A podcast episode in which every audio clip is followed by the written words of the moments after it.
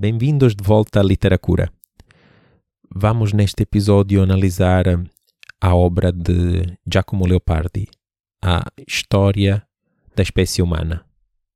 Como já foi anunciado, este texto faz parte do volume Pequenas Obras Morais. A edição de referência é uh, da Relógio d'Água, na coletânea Clássicos. A ideia é uh, de, após uma breve análise do, do texto, uh, seguir com, pronto, com as respostas às perguntas que foram formuladas ao longo das publicações nas redes sociais de literatura uh, e assim dando também uma explicação do, da ligação que tem este texto com uh, a temática que vai ser tratada ao longo desta primeira temporada, que é o amor.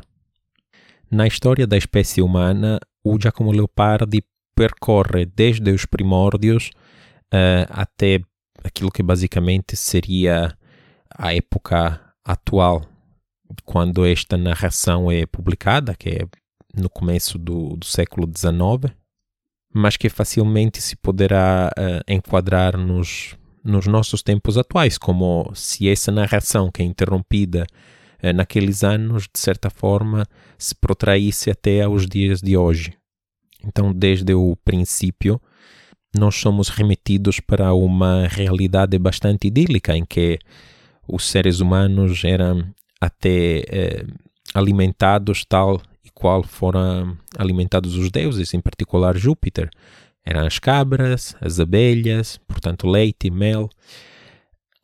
E essa espécie humana no princípio era indiferenciada, todos os seres humanos tinham nascido ao mesmo tempo e basicamente eram todos iguais, falavam a mesma língua e portanto habitavam também uma uma terra que que pronto que não tinha mares na altura, era toda plana. O céu estava sem estrelas e de certa forma o estarem os homens estarem mergulhados nesta neste estado semi-contemplativo renovava aquilo que eram as esperanças deles. Mas aqui entra a primeira problemática, ou seja, que eles, ao, ao avançarem da própria idade, acontecia que eles não viam estas esperanças como realizadas e de certa forma começam a desacreditarem estas esperanças porque nelas estava contida uma promessa de, de felicidade como é feito, não havendo eh, grandes obstáculos como são as montanhas, não é? E não havendo mar, os homens podiam facilmente ir de um lugar para outro. E não existindo grande diferença entre um e outro exemplar da espécie, eh, é normal que depois de um certo tempo, esta hum, situação, este estado das coisas, chegasse a, a aborrecer, a entediar os próprios seres humanos. Que isto é importante já salientar, que no núcleo duro deles teriam uh, já dentro de si esta noção, ou esta, na verdade, esta aspiração ao infinito. E surpreendentemente, desde a, a perspectiva dos deuses, não é? Os homens começam a, a suicidar-se sistematicamente, porque têm um enfado tão grande da, da vida, vem tão frustrada esta possibilidade de esta impossibilidade quer dizer de não realização das esperanças deles que encontra no suicídio uma uma liberação uh, legítima para para terem uma existência mais mais feliz no fim das contas. Então isto move os deuses à, à piedade. E aqui é simbólica a, a ironia do, do Leopardi que diz que eles têm medo que a, a espécie humana desapareça, porque de certa forma são, são a criação mais perfeita na, na opinião dos deuses, não é? Que foram colocados por eles na Terra. E de certa forma, não havendo seres humanos, os deuses deixariam de ter aquelas pessoas que, que os adoram, os sacrifícios, toda uma série de vantagens, digamos, que são garantidas da existência da espécie humana. Tendo os homens então tédio de tudo e mais alguma coisa, o que eles querem realmente é regressarem à meninice. Só que esta é uma, é uma condição que, obviamente, nem os próprios deuses, nem Júpiter, uh, pai de todos os deuses, pode satisfazer, porque é algo que vai contra as próprias leis da, da natureza. Sendo impossível isto, uh, sendo impossível claramente garantir o estado de imortalidade, porque isto determinaria que os homens uh, se equiparassem aos deuses, então Júpiter resolve mudar a condição do mundo. E então cria o mar, uh, acrescenta os limites do universo, criando mais beleza, mais variedade, eleva as montanhas, à noite fica estrelada, limpa os ares, dá claridade à luz no dia e uh, baralhou as várias gerações, misturando-as para que alguns pudessem ficar numa hora mais velhos, outros mais novos, e coloca alguns expedientes para que esta uh, imaginação própria da meninice seja estimulada na espécie humana. No específico, ele coloca o eco, anima as florestas com sussurros profundos e cria as criaturas dos sonhos para renovar estas esperanças e, uh, ao mesmo tempo, dar esta uh, sensação de plenitude que é dada uma vez que se mexe com esta tendência ao infinito da própria imaginação humana. E como seria expectável, esta fase dura mais do que o anterior, não é? Este segundo mundo ampliado, mas claramente os homens encontram uma maneira para se aborrecerem de novo, se entenderem de novo, uh, os limites voltam de certa forma a serem pequenos, enfim, muito facilmente se pode intuir que até estas inovações, de certa forma, cheguem a mostrarem os seus limites muito cedo, uma vez que a própria espécie humana demonstra que é capaz de ultrapassar os seus limites em função desta tendência para o infinito. E desta vez é mais violenta esta esta vontade de pôr em fim às próprias vidas, tanto que os homens viram para para a heresia e começam a, a, blasfemiar contra, contra os deuses. Tanto que o, o Leopardi acrescenta que foi nesta altura que se diz que veio a, o hábito de se chorarem as novas pessoas que nasciam, não é? E de se fazerem festas para aqueles que eram defuntos. Por essa razão, então, Júpiter uh, resolve apagar tudo com um dilúvio, que é o dilúvio de Deucalião e Pirra, que são os únicos que sobrevivem uh, a esta limpeza na perspectiva pagã, mas que é basicamente a mesma que acontece na Bíblia. E esses dois personagens, em vez de repovoarem logo com vontade a terra, na, na obra do Leopardi estão numa condição miserável. Aliás, uh, choram porque também eles queriam morrer. Mas, tendo a imposição dos deuses, de Júpiter, uh, que diz que isto também seria contra as leis da, da natureza e, e os obriga à perpetuação da espécie, eles mesmo estando desolados e não, não tendo a possibilidade de o fazer de uma forma, digamos, canônica e natural, então agarram umas pedras e atiram-nas atrás das suas próprias costas para repovoarem a terra. Passa-se assim então a uma terceira fase da história da espécie humana em que Júpiter, para a preservação do nosso gênero humano, então resolve espalhar doenças e, e desaventuras. Por quê? Porque o apreço do bem cresceria mais se houvesse uh, mais coisas mas Assim também uh, acreditava que poderia domar mais a crueldade dos homens, obrigando-os a, a dobrarem as serviços e a ceder à necessidade, forçando-os a contentarem-se com a sua própria sorte. E desta forma, assim oprimidos, os homens seriam mais apavorados e deixariam de se tirarem a vida. Porque, por exemplo, se uma pessoa estiver doente, sempre tem a esperança de que o seu estado doente melhore. Para além disto, introduz para amedrontar uh, os homens o, o raio e o trovão, colocou a se mexerem as, os cometas no céu, criou os eclipses. Todos expedientes para assustar os homens, porque os perigos, de certa forma, o sentir os perigos reconcilia com a vida.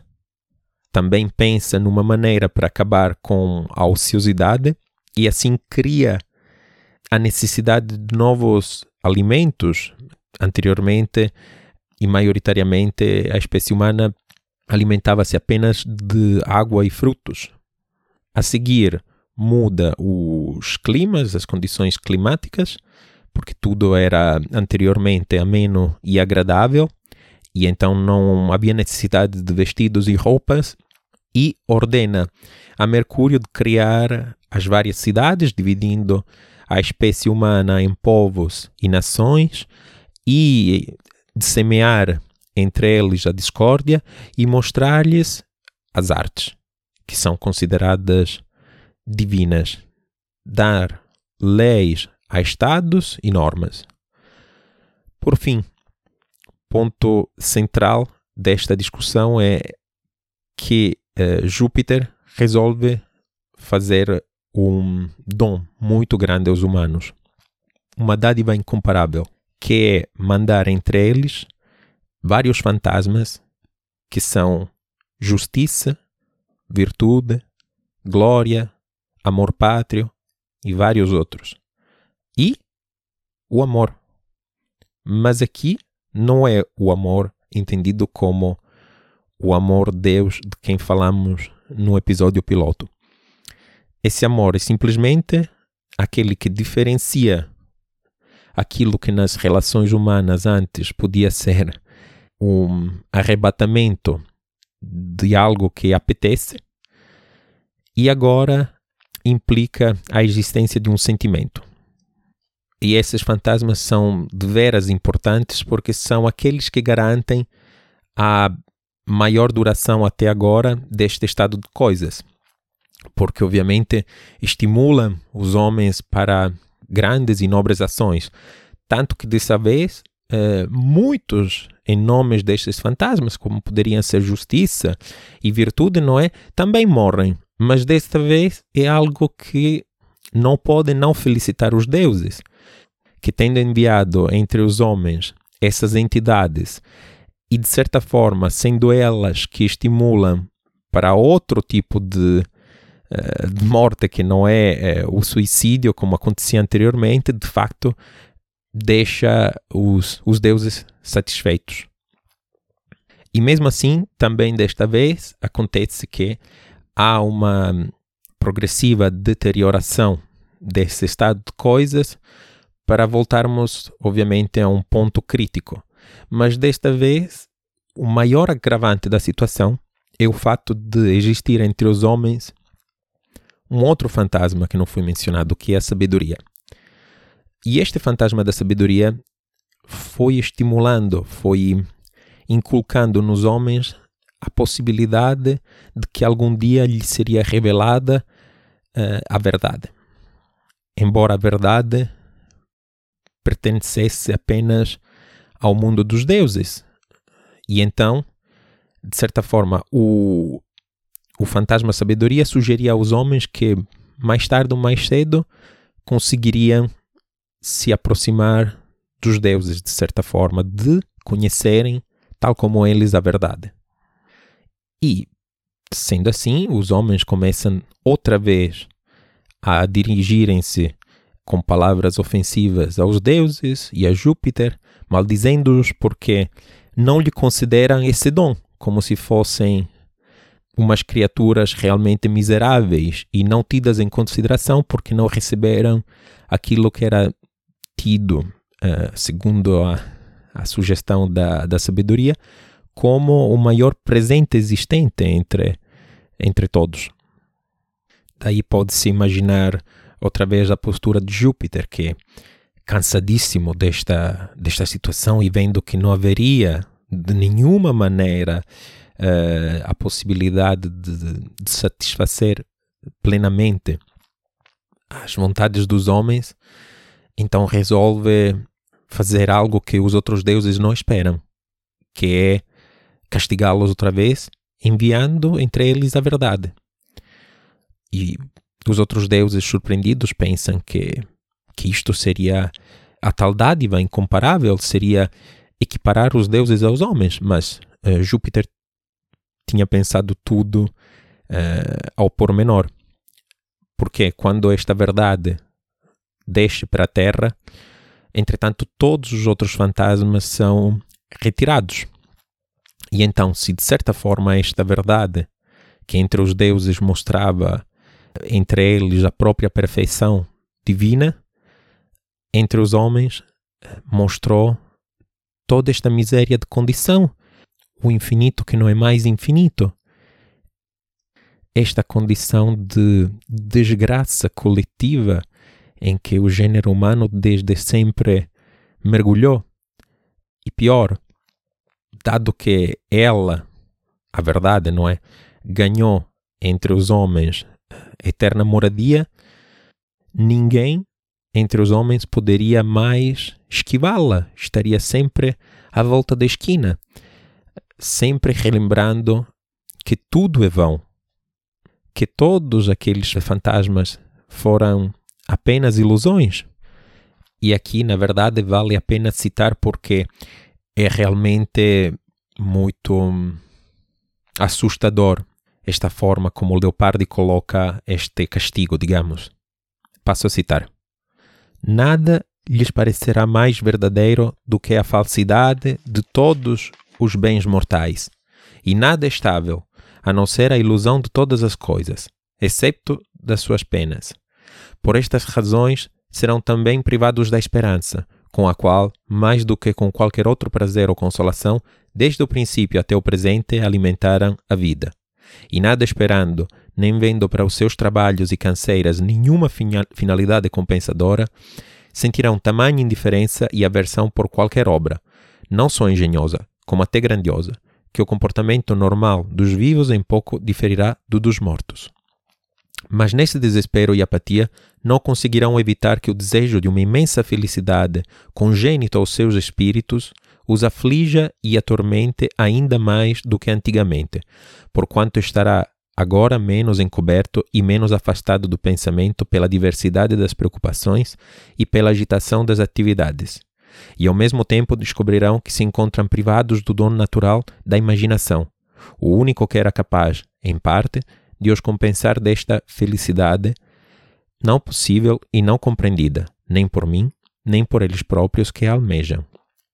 E todas aquelas semelhanças com o infinito que eu com desvelo pusera no mundo, é Júpiter que fala, para os iludir e lhes alimentar os espíritos de acordo com a sua propensão, pensamentos largos e indefinidos, revelar-se-ão inoperantes para esse efeito, devido aos ensinamentos e aos hábitos que eles aprenderão com a verdade. Vale a pena, apesar de tudo, dizer que Júpiter, na sua generosidade, digamos, resolve deixar entre os homens o fantasma chamado amor, que nunca poderia ser derrotado pela verdade, a não ser poucas ocasiões. E estando assim nesta quarta e última condição miserável que ainda diria que permanece até hoje, uh, novamente os deuses são movidos por uma última vez a compaixão. E então Júpiter pergunta aos outros deuses quem estaria disposto a descer para a Terra para aliviar a condição uh, dos seres humanos. E quem faz isto é o próprio, agora sim, o amor celestial, que, por ser um Deus dotado de eterna meninice, é aquele que, uh, aproximando-se, isto sim, de pouquíssimas almas escolhidas, que são aquelas mais, mais sensíveis e mais dispostas a acolherem na própria vida o amor, são aquelas que, naquele pequeno instante em que esse Deus os visita, não é? Conseguem atingir aquela proximidade quase total com a perfeição, com o infinito e, portanto, com a condição divina. Tanto que, por essa razão também que nos é dito que eh, são os próprios deuses também que não querem, dados os efeitos deste Deus amor celestial, eh, que não querem que fique por muito tempo afastado do, do Olimpo.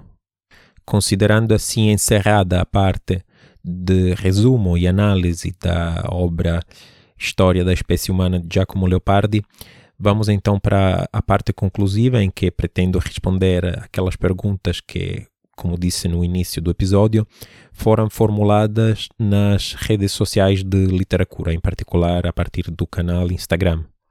Então, qual é que seria a causa da chacina das ilusões dos fantasmas? Nada mais é do que o próprio avançar da idade, eh, nem tão metafórico, sabemos que a perda das ilusões acontece em qualquer momento da nossa vida. Ficamos eh, desiludidos com alguma coisa e, e isto às vezes, às vezes envolve até valores, ideais, que são esses tais fantasmas. Eh, nos desapaixonamos daquilo que é o amor pátrio, a deturpação da, da virtude, da justiça à nossa volta, de certa forma, nos leva a desacreditarmos desses, desses fantasmas que, que, pronto, corrompidos por aquilo que é a experiência humana, são obrigados a uh, regressarem ao mundo ideal, isto é, o, o Olimpo, neste caso. E aqui, um, a função do fantasma amor, no fim das contas, é algo que, que é explicado até pelo Giacomo Leopardi, é algo que, que permanece porque, de certa forma, serve uh, quase como de consolo, e como dissemos, é até um fantasma considerado menor, porque nada mais era do que aquele contraste com um primitivo uh, apetecer, não é? De um corpo, e aqui apenas uh, é um sentimento que se contrapõe a esta ideia mais primitiva do amor, mas que simplesmente é um apetecer. E agora gostaria também de deixar esta parte mais em aberto, mais para que vocês, ouvintes, participem, são chamados oficialmente a participarem e, e darem a vossa opinião, parecer, impressão sobre uma questão que queria colocar, que é a seguinte: haverá uma maneira para que esses fantasmas regressem ou é algo mesmo inato da própria espécie humana? Um, esta condição de miséria, esta, este contato que já temos com a verdade, não é? Esta espécie de, de inevitável convivência com esta verdade eh, determinará esta impossibilidade, não é? De que regressem estas ilusões perdidas. Ou também acrescentando uma outra questão: será que a espécie humana tem uma convivência pacífica de facto com esta verdade? Como é que convive com ela? Como é que uh, agora lhe faz ganhar outras roupagens para que seja mais leve até? Como é que fugimos? Quais são os expedientes que encontramos no nosso dia a dia para fugirmos da verdade? ou encaramos ela diretamente com coragem, porque preciso ter muita coragem para encarar no cotidiano a verdade. E agora, a reiterar a importância da, da motivação, da escolha, do amor, do amor verdadeiro e salvífico, até celestial, não é? Uh, não posso deixar de despedir-me de vocês voltando a citar um fragmento do texto do Leopardi, onde o autor descreve a descida do amor celestial para a Terra. Passo a citar: Quando vem à Terra, escolhe os corações mais ternos e mais gentis das pessoas mais generosas e magnânimas, e neles se detém por breve tempo, irradiando uma doçura tão rara e maravilhosa e enchendo-os de afectos tão nobres e de tanta virtude e força moral que eles experimentam então coisa inteiramente nova na espécie humana, uma sensação que tem mais de realidade do que de semelhança de suprema felicidade. O meu agradecimento por terem acompanhado até aqui e até a próxima. Bem-haja. Litra cura, cura, cura, cura, cura, cura.